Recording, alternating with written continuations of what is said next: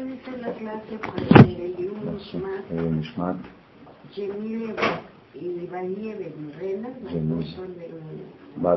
y Batraima. No, eh, Yemile y. Por eso son dos personas, Dos personas. Yemile y otra persona Valle Batraima. ¿Profesional de quién? Jacobo, Ben, Jacobo David, Ben. David Benedicto. Moshe Benedict Sarapuashem. Jacobo, Ben Buenas noches, señoras. Hoy día miércoles para jueves, quinta vela de Hanukkah. ¿Cuánto es de Kislev? ¿Quién sabe?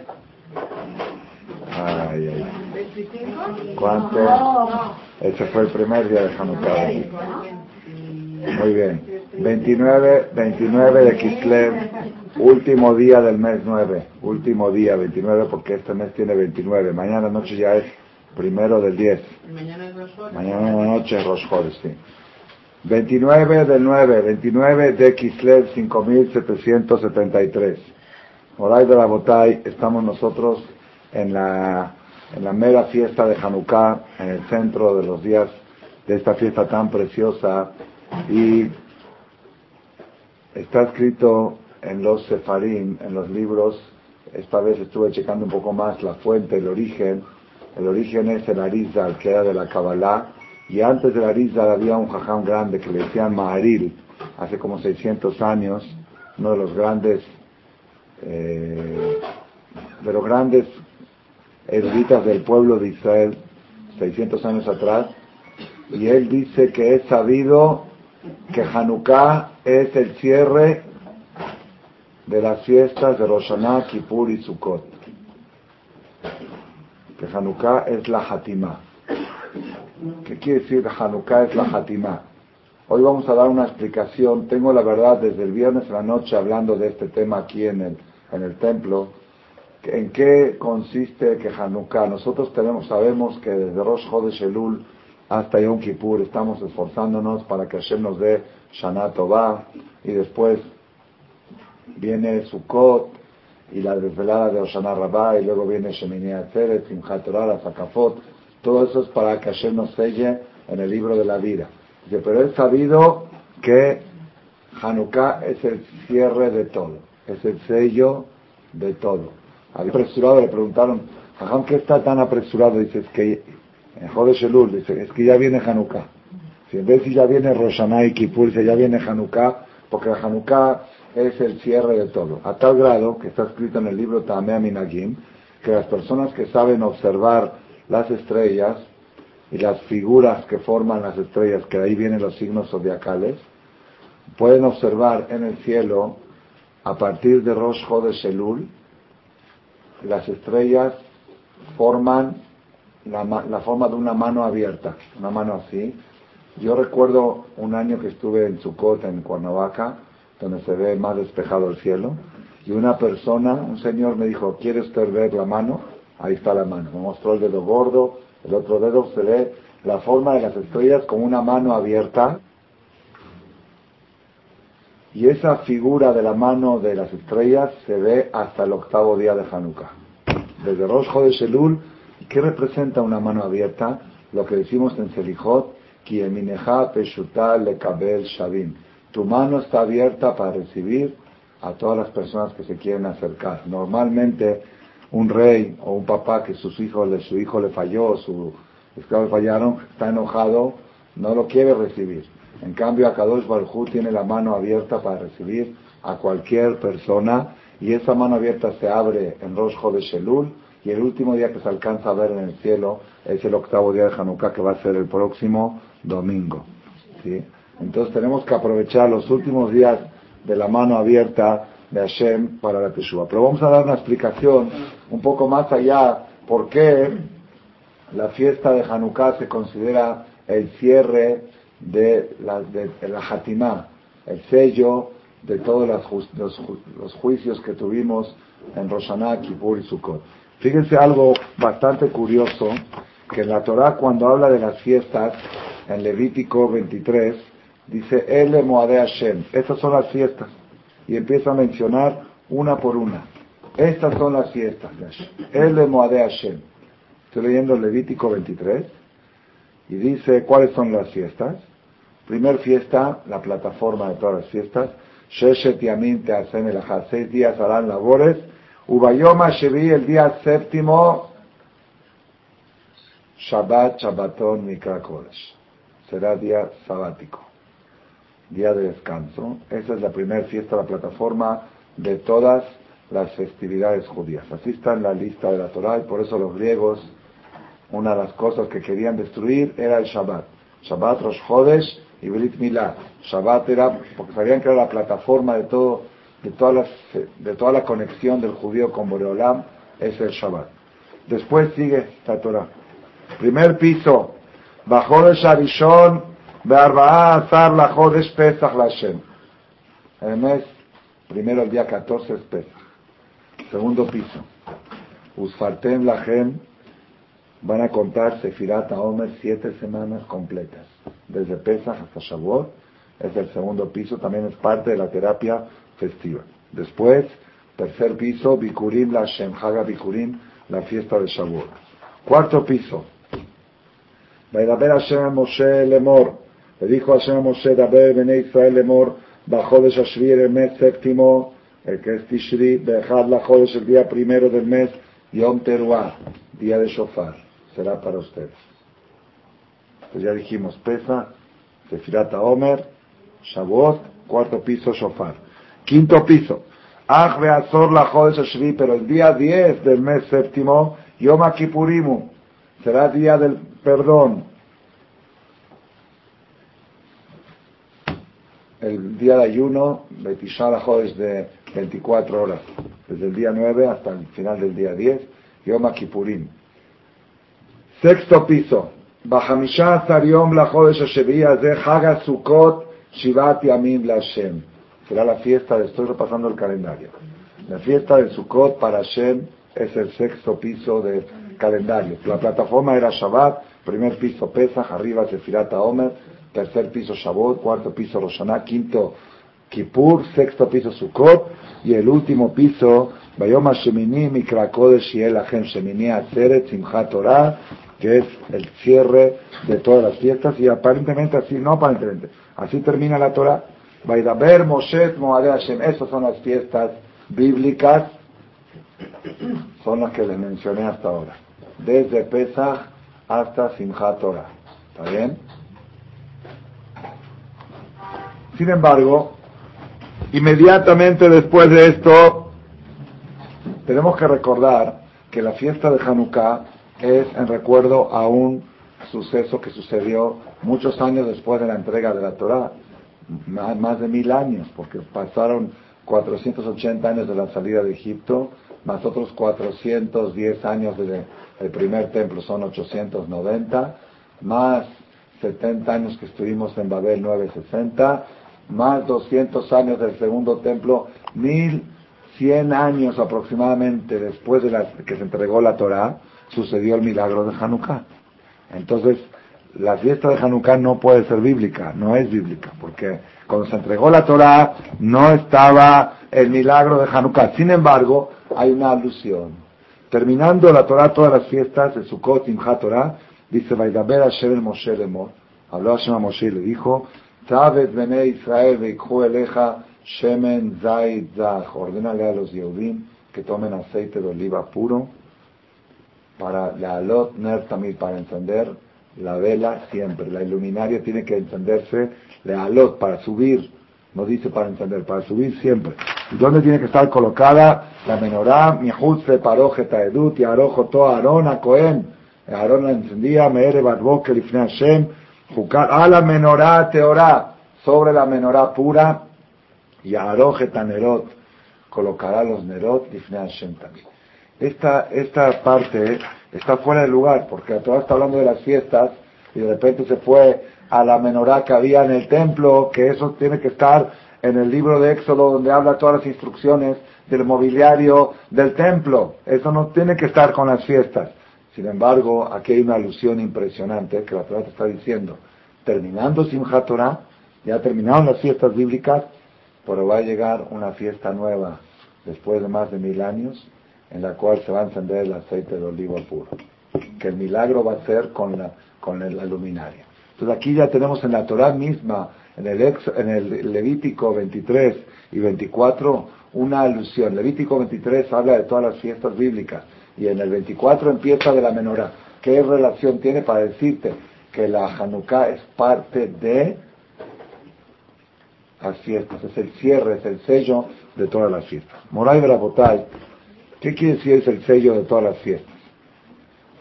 En Rosh Hashanah, Ayom y Amir de Mishpat ponen en juicio a todas las personas, Inkebanim, unos como hijos, otros como esclavos. A la Medinot voy a Amer, se define si va a haber guerra, si va a haber paz, si va a haber abundancia, si va a haber carestía, quiénes van a vivir, quiénes van a morir. Como decimos en, en todos los rezos, Roshanah y Kippur y Simchat Torah, pedimos que Hashem nos juzgue para bien y nos dé vida. ¿Qué es Hanukkah? ¿Cómo, cómo se relaciona Hanukkah con, con las fiestas? Moral de la Botay, vamos a dar una explicación, ¿verdad Hashem? Bastante, bastante novedosa este año. ¿Por qué Hanukkah es el cierre de todas las fiestas? ¿Qué significa la palabra, la, la palabra literal, la palabra Hanukkah? Etimológicamente quiere decir inauguración. Hanukkah quiere decir inauguración que fue una reinauguración del Mizbeach, Hanukkah Mizbeach. ¿Por qué reinauguración? El templo ya estaba construido, el segundo ya estaba inaugurado, pero vinieron los enemigos y lo ensuciaron, metieron idolatrías adentro, lo, lo profanaron, lo impurificaron y suspendieron los servicios del templo. Cuando los Hashmonaim le ganaron a los Yevanim, entonces volvieron a purificar el templo y le hicieron una reinauguración. Entonces, ¿cómo se llama Hanukkah? a Mizbeach, la inauguración del Mizbeach, esa es la explicación natural, etimológica de la palabra Hanukkah. Sin embargo, está escrito en Rabben Unisim, que es un comentarista de hace 700 años que estuvo en España, en Gerona, sobre el Talmud, que la palabra Hanukkah es un, como un acrónimo, acróstico, tiene, es, una palabra compuesta de dos, Hanu, Ka. Hanú descansaron Café el día 25. Café el día 25 de Kislev descansó el pueblo. Descansaron de sus enemigos porque hasta ahora estaban peleando, estaban batallando. Terminó la guerra, descansaron Hanukkah, descansaron el día 25 y esto y esto es lo, primero que se enseña a los niños en la escuela. Mi hijo está emocionado, mi hijo de ser de primaria, de primero de primaria, Papi, quiero decir algo en la mesa. ¿Sabes qué quiere decir Hanukkah? Me pidió que lo quiera decir en público, lo dejé que lo diga en público. Está muy emocionado. Para nosotros es lo primero. Sabemos de chiquitos que Hanukkah quiere decir descansaron el día 25. Hanukkah. Sin embargo, hay un problema. ¿Por qué? Porque en hebreo, ¿cómo se dice descansar? Tanuah, Menuha, no Mejuna. Entonces tenía que haber dicho Nahu, Nahu, Nah. Una persona que descansa se llama Nah. Si te dicen, ¿qué está haciendo fulano? Está descansando, se dice un Nah, Menuha. La, etimología de la palabra descanso es Nun Het, Nah. Está descansando. No, ha, no Hanukkah, sino Nahu. Entonces, ¿cómo se tendría que llamar esta fiesta? Nahuka Nahuka, la fiesta de Nahuka, y sin embargo nadie dice la fiesta de Nahuka, al menos algunos que eran ignorantes que no saben decir, pronunciar, es la fiesta de Hanukkah. Acá viene la pregunta, si, el, si la palabra Hanukkah etimológicamente, no etimológicamente, este acrónimamente, con el acróstico, es una palabra compuesta de dos, descansado en el día 25, tenía que haber sido Nahuka, no Hanukkah. Esa es la pregunta que vamos a poner ahora en exposición para llegar al tema principal que queremos llegar hoy, para explicar por qué esta fiesta cierra todo. Cierra todo lo de Roshanay Kippur.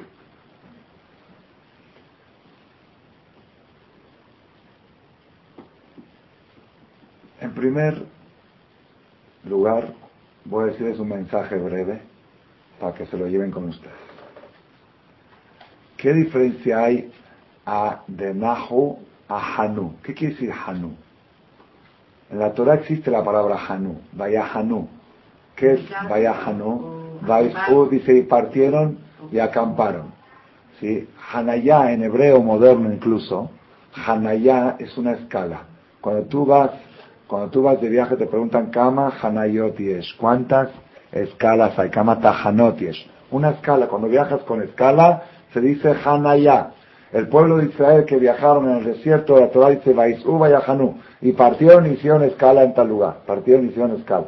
Entonces la diferencia de Nahu a Hanú, Nahu es descansaron y Hanú es escalaron. Hicieron escala.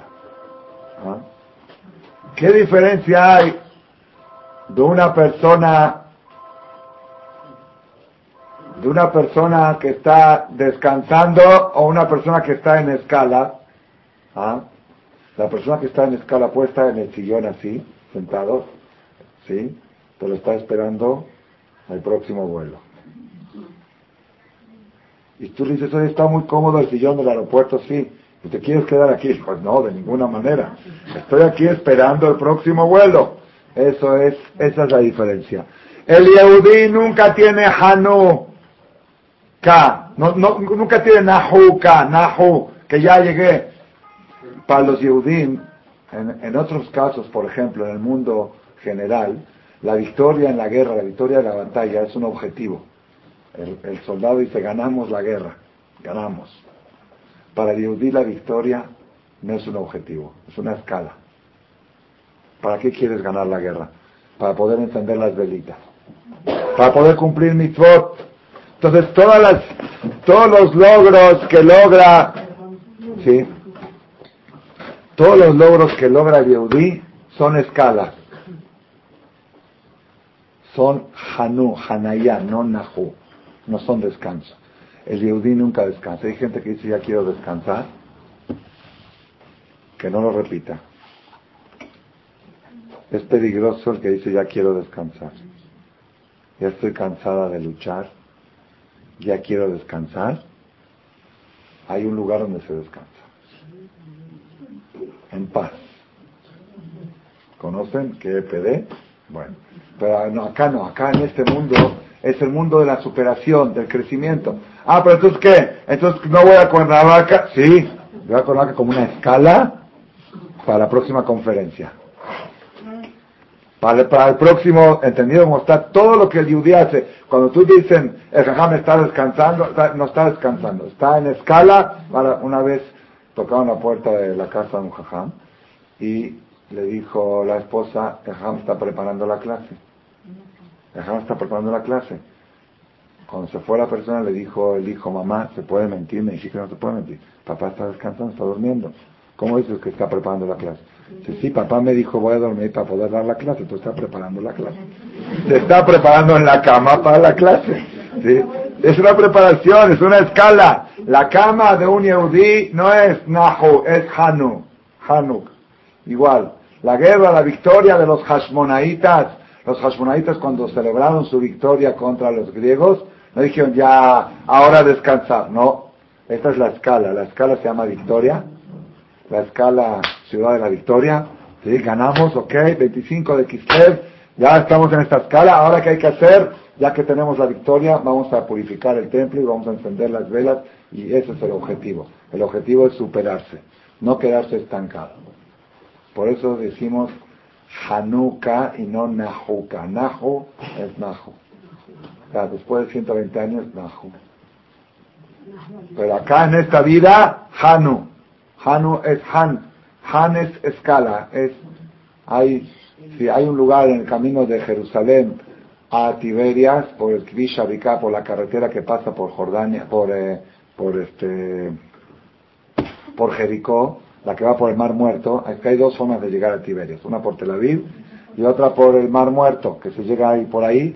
En la carretera se llama Krishavika, ahí hay un lugar que se llama Midbar Yehudá, el desierto de Yehudá, mucho desierto, no hay nada, no hay nada de plantas. Entonces ahí hay un lugar que, mi, cuando iba con mi tío Shechia, mi tío Mijael, me dice, este lugar le llaman en árabe el Han, el Han, una, una ruina. Dice, ¿por qué? Porque cuando iban en carretas, en caravanas, era el lugar donde acampaban las carretas para descansar y poder seguir. ¿Cómo le llaman? El Han. El Han viene de Hanukkah. Han es una escala. No es, no es ahí, ahí no es para quedarte unos días, ahí para escalar nada más, escala. Hanukkah es escala, ¿está bien? Ese es primer, ese es primer mensaje. ¿Por qué Hanukkah y no Nahukkah? Pero ahora vamos a ir un poquito más allá y un poco más profundo, más profundo. Rabotai. Cuando una persona, antes de seguir, voy a hacer una tercera pregunta de Hanukkah y después vamos a dar la respuesta. Entonces, primera pregunta preguntamos, ¿sí? ¿Por qué es el cierre? ¿Por qué Hanukkah es el cierre de todas las fiestas? El cierre de Rosh Hashanah y Kippur, Sukkot, Imhatarat, sella con Hanukkah. Segunda pregunta, ¿por qué Hanukkah y no Nahukkah? Tercera pregunta, está escrito en el Shuhan Aruch, Código de Leyes, en las leyes de Hanukkah, en el capítulo 670, dice, Ribuy al Seudot, las Seudot que se hacen en Hanukkah, las fiestas de Hanukkah, Mesibat Hanukkah, las kermes de Hanukkah, no son Seudat Mitzvah. Shelot tiknum ela lehodot ulalel. Que toda la fiesta de Hanukkah es solamente para agradecer y para alabar, para cantar el alel y para encender la vela de Hanukkah, no para festejar con alimentos. No quiere decir que, hay que estar en ayunas, está prohibido ayunar. No, no quiere decir que hay que ayunar. Pero no hay sudat mitzvah. Si tú en Shabbat te sientas a comer, es mitzvah de hacer seudá en Shabbat. En Rosh Chodesh es mitzvah de hacer seudá. En Sukkot, en Pesach, en todas las fiestas, mitzvah de hacer Purim, pero en Hanukkah no. Hanukkah, si tú quieres hacer fiesta, haz. Pero no es esa, no es mitzvah, no es Seudat mitzvah. Y la pregunta es ¿por qué? ¿Por qué razón? En todas las fiestas, en todas las circunstancias del judaísmo hay mitzvah de hacer seuda. Shabbat, Rosh Chodesh, Rosh ¿En Kippur hay que hacer seuda? Sí. ¿La de antes o la de después? Sí. Las dos. Sukkot, Simchat Torah, Pesach, Shavuot. ¿Qué más? Tu no, no es una fiesta, no, no está, no está registrada como una fiesta. Purim, hay que hacer seudá. ¿Qué más? Brit Milá, hay que hacer seudá. Boda, hay que hacer seudá. Sheva Berachot, Bar Mitzvah, todo seudat mitzvah. Terminas un, un tratado del Talmud de la Gemara, seudat mitzvah. Es mitzvah hacer seudá. Viene Hanukkah, no es mitzvah. Si quieres comer, come, pero no es mitzvah hacer seudá. ¿Por qué? ¿Qué les costaba a los hajamín decir, hagan seudá en Hanukkah también? Mitzvah. Ponle una etiqueta que se llame mitzvah. ¿Qué, les molesta? Los hajamín quisieron resaltar que esta fiesta es diferente a todas. En esta fiesta, el único punto que resalta es la parte espiritual no la parte material. ¿Por qué explica el Bait Hadash? Porque a diferencia de Purim, en Purim el antisemitismo vino contra los cuerpos. Amán quería destruir físicamente al pueblo de Israel. Cuando nos salvamos, aunque uno quisiera hacerse, eh, convertirse de religión, igual lo mataban, como, como con Hitler. En Purim era contra el cuerpo. Por eso ahí cuando nos salvamos, nos salvamos el cuerpo, tenemos que celebrar con el cuerpo, con comida. Pero en Hanukkah, en, la guerra con los Yevanim, no había un conflicto físico, el antisemitismo era netamente moral y espiritual, era cultural, era una guerra de cultura. Y aquel judío que aceptaba helenizarse, convertirse a la cultura griega, los griegos lo aceptaban y le daban hasta honores y le daban altos puestos en el, en el congreso que tenían en ese tiempo en Roma. Entonces, ¿ah? Ahí no va afuera, aquí, ahí por el Donde hay una silla por ahí, o aquí, tío, aquí atrás. Entonces, entonces así explica, así explica el Bait Hadash. En la fiesta de Hanukkah, que el riesgo, el peligro, la causa de la lucha, la causa de la batalla era netamente espiritual, cultural, entonces no tiene razón de celebrarla físicamente, porque físicamente los griegos nos permitían comer lo que queramos, al contrario, decían vengan a comer con nosotros. Lo que ellos no querían es que respetemos Shabbat, Rosh Hodesh, Brit Milá, que hagamos mitzvot. Entonces era contra el alma, contra la parte espiritual. Por eso la tenemos que celebrar espiritualmente y no materialmente. Nosotros vemos una diferencia muy importante en la lucha que hubo.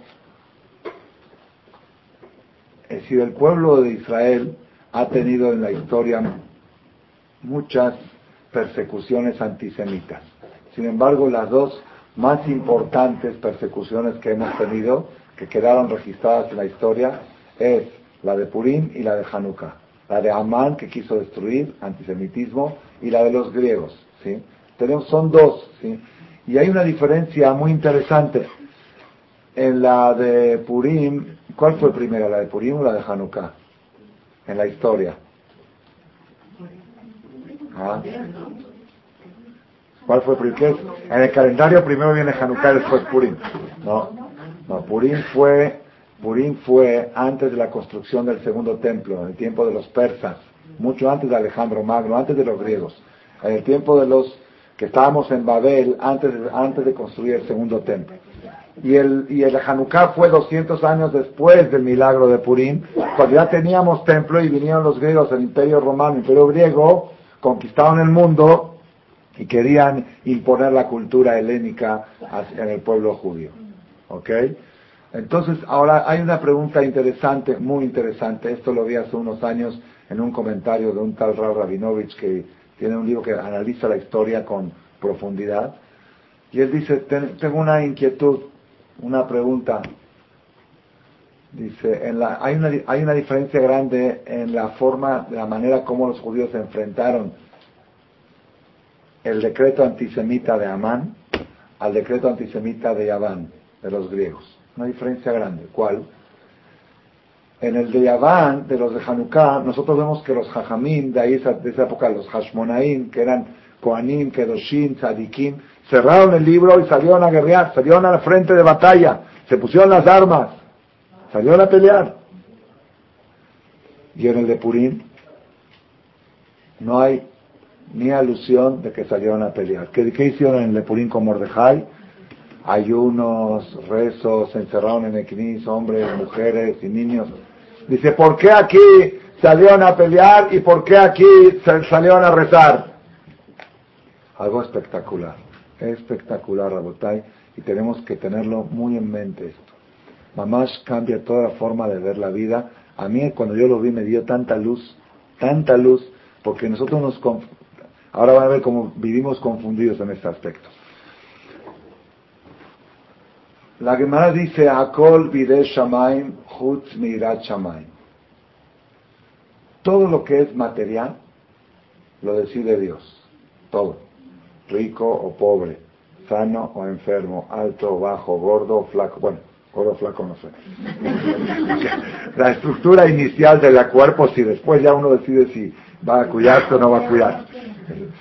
Toda la parte, todo lo que es material, todo, todo está en manos de Hashem. Nadie puede quitarte nada que te toca, ni un peso, ni un centavo. Todo lo marca Dios. Todo. Nadie te puede hacer una lastimadura, sacar una gota de sangre si Hashem no acepta, si no lo destina. Nada. Y nadie te puede dar un regalo si Hashem no lo aprueba. Todo vide Shamay. Mirat Shamay fuera de todo lo que está relacionado con la superación moral y espiritual, ahí Dios no se mete. Como dice Moshe Rabenu le dijo al pueblo de Israel, de Ata Israel y ahora Israel, lo deja Shoel Meimach. ¿Qué te pide Dios? Comida Él te da, ropa, todo Él te da. ¿Qué te pide? Nada más tenerle, hacer las mitzvot. ¿Qué quiere decir? En las cosas espirituales Dios no interviene. No interviene porque para eso te mandé al mundo te mandé al mundo para que es como un papá que le dice a su hijo, toma, te compro el short para que, para compita en el fútbol, ¿sí? para que en el equipo le compró todo el equipo del este, los ejercicios, le dio de todo, y le dice, papá, ahora tú ayúdame a hacer el gol.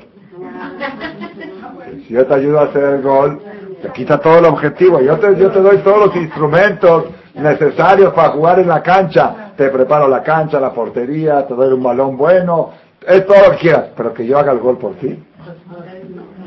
Y da Maim es gol. Cada mitzvah que haces es un gol. El gol lo tienes que hacer tú. gente te da el equipo, te da todo lo, todo lo de alrededor para que puedas jugar en la cancha. Entonces, Todo lo maneja Dios, menos, menos las cosas espirituales. Entonces, cuando alguien te quiere hacer un daño material, cuando alguien te quiere hacer un daño material, nuestro principal recurso es Dios. Diosito, fulano me quiere hacer un daño, yo sé que si tú no lo autorizas, él no lo puede hacer. No le autorices, no lo dejes. No lo dejes que me haga lo que me quiera hacer ese enemigo. ahí acudes a Dios. Es lo que hizo Mordejai cuando fue el peligro material de Amán, que quiso destruir. Dios, no dejes que este Amán nos haga este daño. Pero cuando alguien te quiere hacer un daño espiritual y te quiere pervertir, y te quiere meter el internet a tu casa con toda la mugre que tiene, y tú dices, Diosito, no permitas que internet. No, no, no, no, no. Aquí no metas a Dios, acá es, es tu trabajo. Acá el gol tiene que ser tuyo y tú te tienes que poner a la defensa y tú tienes que parar el penalti que te está echando el satán, el y no decirle, Diosito, ayúdame a parar el penal. Para eso te puse yo en la cancha a ti. Tú eres el defensor, tú eres el que el jugador, tú tienes que jugar ahí, tú tienes que defenderte. Ahí defiéndete tú. En las cosas espirituales, en las cosas materiales, cuenta conmigo, dice Dios. Para eso estoy. Soy tu papá, para proveerte todo lo necesario para que puedas jugar en la cancha. Pero en el juego yo no me meto. Ahí juegas tú. Entonces, y la gente, en realidad, la gente actúa al revés. La gente actúa al revés. Cuando alguien te está por quitar algo, cuando alguien te está por quitar algo, y puede ser en cualquier nivel, ¿eh? puede ser un hermano, una herencia, que crees que te están quitando algo, o, una, o un negocio, una cosa, miles de cosas que van finanzas en tantas discusiones, tantos pleitos, cuando se separan sociedades y cosas. Me están quitando, me están robando. Dice, bueno, cálmate, nadie, lo que te toca nadie lo toca. ¿Qué dice la gente? Eso es en el templo, pero yo me tengo que defender. Ayúdate que Dios te ayudará y no sé qué. Dicen todo tipo de, cosas. Yo tengo que defenderme yo voy con abogados y yo lo voy a meter al bote y yo, yo, A mí no me va a hacer eso, a mí no. Eso son cosas, cuando alguien te quiere hacer un daño material, salimos a guerrear, a la pelea. Y también le pedimos a Diosito, échanos una manito en la demanda que tengo contra. Y obtener la más cantidad de luz posible, resaltar nuestra neshama más que el cuerpo, que nuestra alma logre sobreponerse a la materia oscura como un bebé, que seamos como bebés, que se transmita la luz de nuestra alma en la cara, en nuestra cara. Entonces él dice, mire, este es alma, este es luz, este es luz, le voy a dar vida muchos años más. Esa es la fuerza que tiene Hanukkah. Y ahora para terminar, yo sé que todos están interesados en conectarse con esa luz. Si esa luz proyecta gen, ¿quién no, quién no quiere? Y aquí tenemos en Marcela la costumbre, ya tiene más de 10 años esta costumbre, que cuando es la conferencia en Hanukkah, encendemos en el público, este, en la conferencia de las señoras, encendemos la vela menorá que está ahí, lo están viendo, la vamos a pasar a encender ahí adentro. Hoy son cinco cinco velas, la quinta vela de Hanukkah más el Shamash. En total son seis y las subastamos no con dinero.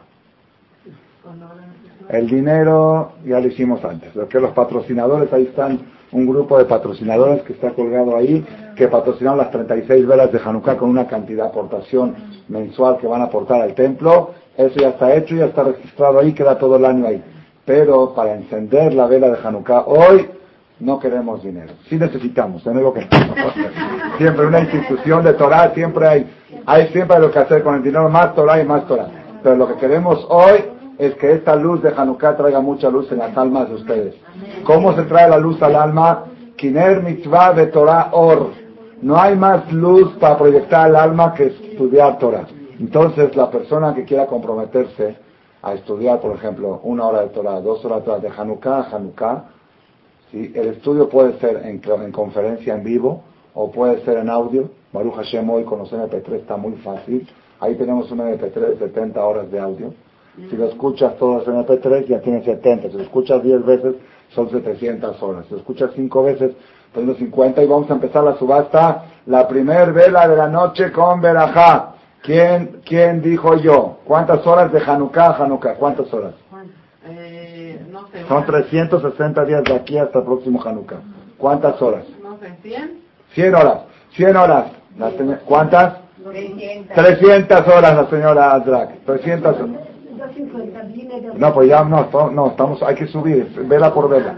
300, 400 aquí la señora, 400 a la una, 400, 600. 600 la señora Adrak, 600 horas, 600 horas. Si está el marido presente, la mujer y el marido pueden sumar.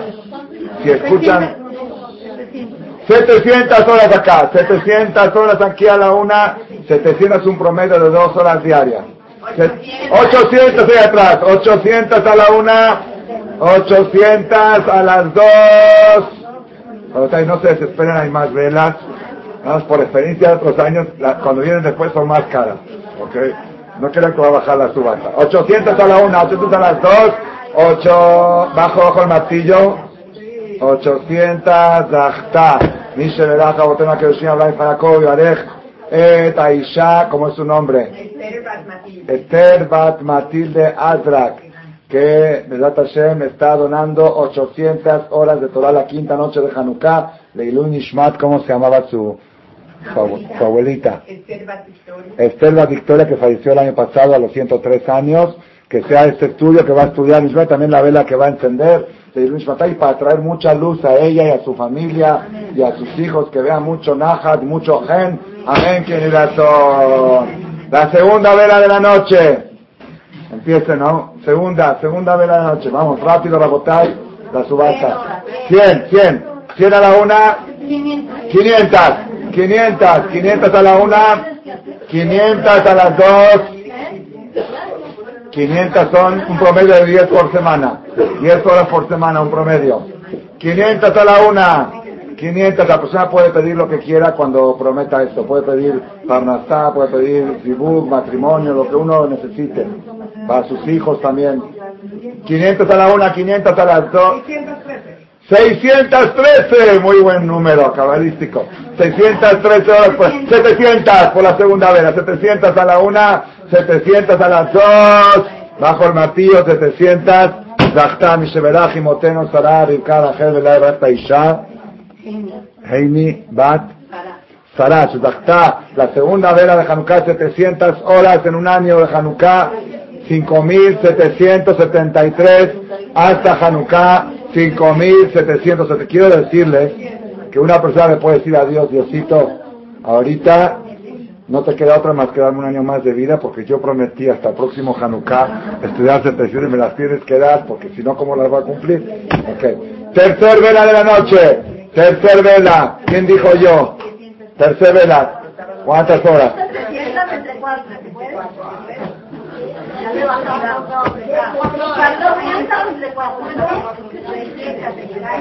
500 horas ahí, 500 horas ahí, 500 a la una, 500 a las dos, 500 horas, Zahta, Hazak, Olo, Pia, Bijá, Berajá, Hashem, Baraj, Yevarech, a la señora Mati, ¿cómo se llama el nombre? Pero Mati, ¿así es el nombre o tiene nombre hebreo? Mati, Mati Bat, la señora Esther, que Hashem le dé el aparte que ella patrocinó también ahí en el cuadro de honor de Hanukkah, con, económicamente, ahora Teilín cuenta la mitad. Una hora de Teilín va de media. No, Teilín, Teilín cuenta la mitad. No, no. Teilín cuenta la mitad, porque no es estudio. Si estudias 10 horas de Teilín son 5 horas de, como 5 horas de Torah.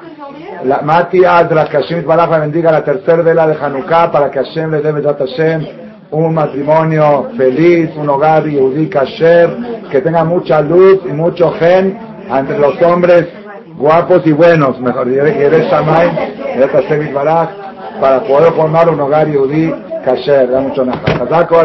Cuarta vela de la noche, quedan pocas, Rabotay, cuarta vela. Ahora sí, acepto la propuesta. 400 en grupo. Cuatro- 400 por ahí a la una. Cuarta vela, 400. ¿Cuántas? ¿Cuántas dijeron por ahí? ¿Quién dijo ahí? Diga, diga, ofrezca, ofrezca. ¿Quién dijo? Tía Rosa. Ahí está tu marido, acepta. Dijo que acepta. ¿Cuántas horas? ¿Ah? ¿Cuántas horas? Acá está escuchando, acá está escuchando. ¿Cuántas horas? ¡Mil horas! A ver. Que a ver, Cuatro, cada una por 150. ¿pues ¿quién la va a entender? ¿Ah? ¿Quién la va a entender? Entre las cuatro. A ver, mil horas. Si estudian juntos los dos, cuenta doble.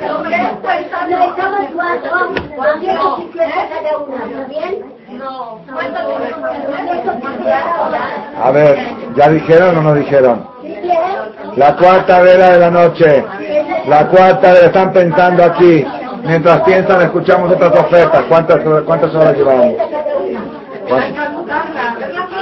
¿Quién dijo yo? ¿Quién dijo yo? ¿Quién dijo yo, Rabotai? Vamos a terminar, a cerrar la venta para poder encender. Bueno, digan menos aunque sea para, para, para venderla. 500 entre 5. 500 horas en un grupo de 5. 500 horas en un grupo de 5 a la 1, a las 2. Yahoo. Hasta- Todavía faltan dos velas. Faltan dos velas. De mayor a menor. La señora Reina Catán se dacta 100 horas y la señora Celia Cachayo dacta 100 horas y la señora Ruth Estes para trabajar en su familia 100 horas. ¿Quién más? Pero eso después, ahorita para la quinta vez. Espérate, falta la quinta vez. ¿Quién más? ¿Cómo llegamos a 500? Y la señora Elisa Bat Amelie 100 horas y quién más dijo ahí 100 ¿Y cómo? Karen Batrus, ya son las 5 que donaron 100 horas, van a encender la cuarta vela de la noche. Rabotay, la quinta vela, que las bendiga, y atzlajá. La quinta vela de la noche, ¿cuántas horas? 500 horas ahí atrás, 500 horas plus, 500 horas masiva, 500 horas plus. A la una, a las dos, Zahtam, y dejaba a la señora, ¿cómo se llama? ¿Cómo se llama? Sara, Sara Shamos. Bat Alicia, la quinta vela de la noche, Hazak. Y ahora la última, el Shamash. El Shamash, algunos dicen que el Shamash tiene más luz que todas. Algunos, según la Kabbalah.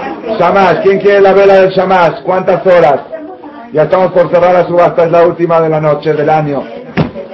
La última, Rabotay Baruch Hashem, tuvimos muy buena recaudación, muy buena recaudación este año.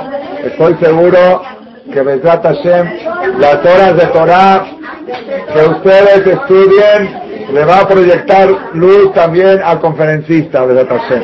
Porque gracias a esta colecta se van a estudiar esas horas. ¿Quién dijo yo? El Shamash. ¿Cuántas? 250. 250 al Shamash. ¿Quién más dijo yo? ¿Quién dijo yo? Shamash, Shamash. ¿Cuántos fue? Es nada, está barato. Me da miedo. Shema. 250 a la una, 250 a las dos, 250 Dachta, Mishe Beraja, Imoteno Solarika, Aisha, a Wilka, Dayan, Bat. Se Dachta para Rejuá Shelema, la vela del Shamash de esta noche, Varo. Vamos a pasar a encender al Cristo todos, por favor.